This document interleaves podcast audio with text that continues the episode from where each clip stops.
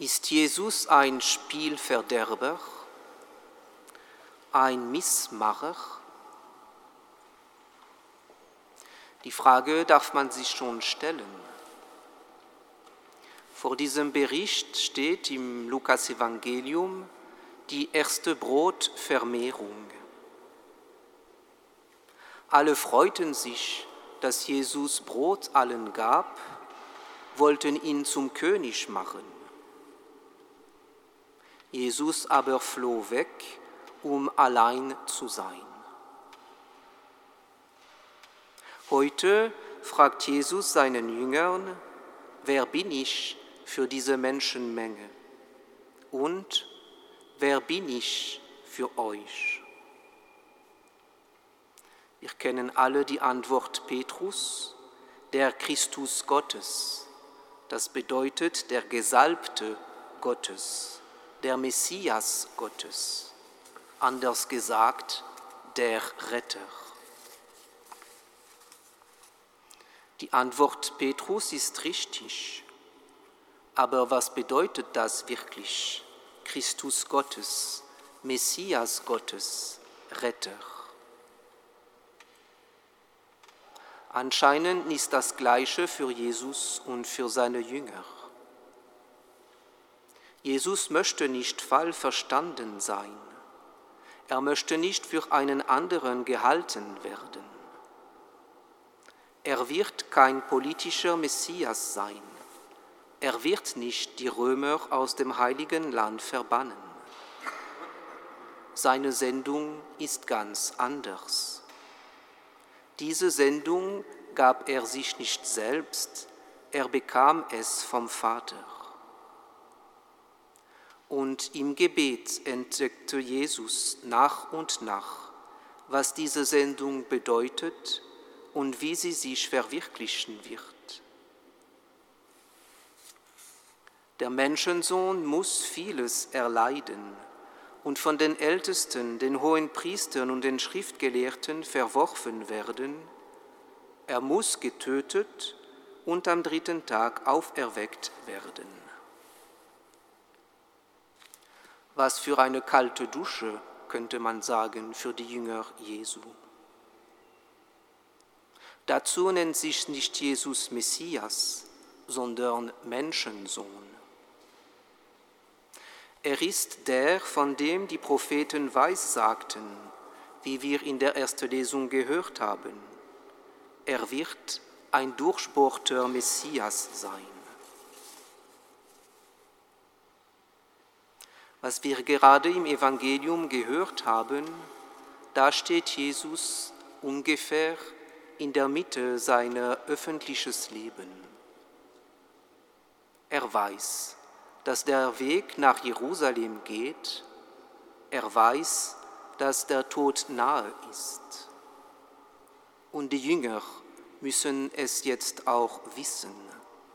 Wissen, wem sie auch nachfolgen und sich entscheiden. Werden wir weiter mit ihm gehen oder nicht? Das Leben Jesu, Schwestern und Brüder, war kein langer, ruhiger Fluss. Das Leben Jesu war nicht einfach. Er ist kaum 32 Jahre alt und weiß, dass er bald sterben wird. Und zwar grausam gefoltert, verworfen und getötet sein wird.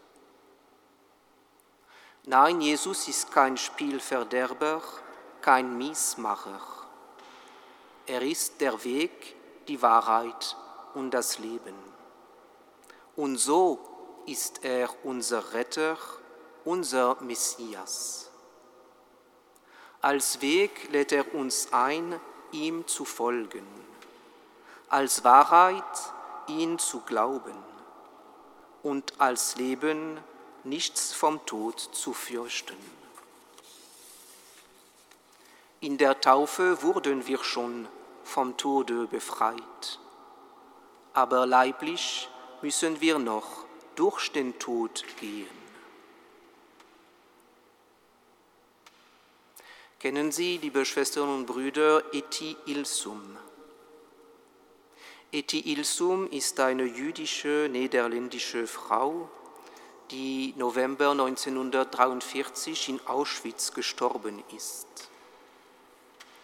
Diese Frau hat auf kurze Zeit einen großen Weg der Freiheit, der innere Freiheit gemacht. Einmal schrieb sie in ihrem Tagesbuch, ich bin die unglücklichste Person der Welt. Und kaum zwei Jahre später, das Leben ist nicht einfach, das Leben ist schwierig und mühsam, das ist aber nicht schlimm, das Leben ist schön. Wie kann man so einen Weg machen.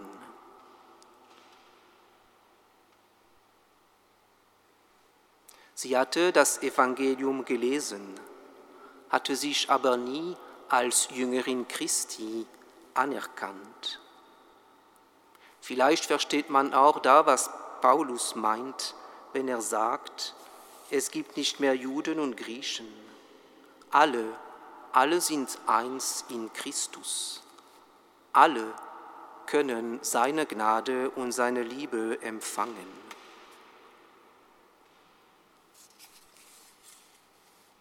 Wir Schwestern und Brüder, wir kennen Jesus. Wir wissen, wir glauben, dass er auferstanden ist. Was ändert das in unserem Alltag? Können wir, dürfen wir müssen wir sagen, das Leben ist schön? Krankheit, Krieg, Leid aller Arten, viele Dramen, wir kennen das alle. Das ist unsere Realität, das ist auch unser Leben, aber nicht unsere ganze Realität nicht unsere ganze Leben. Wir haben einen Retter, Jesus Christus. Das erspart uns zwar nicht alle Dramen, aber er ist mit uns in das alles. Er, der Weg, die Wahrheit und das Leben. Unseren besonderen Auftrag als Christen ist es, soweit es möglich ist, Leid zu lindern, Krankheit zu kämpfen, aber auch die christliche Hoffnung zu leben und zu verkünden. Wir haben einen Retter, er ist auferstanden. Ja, das Leben ist schwierig, mühsam, aber das ist nicht schlimm das Leben ist auch schön. Möge der Herr uns helfen, diese Schönheit immer wieder neu zu entdecken und uns helfen, diese frohe Botschaft seiner Nähe, seinem Sieg, seiner Liebe der Welt weiter zu verkünden.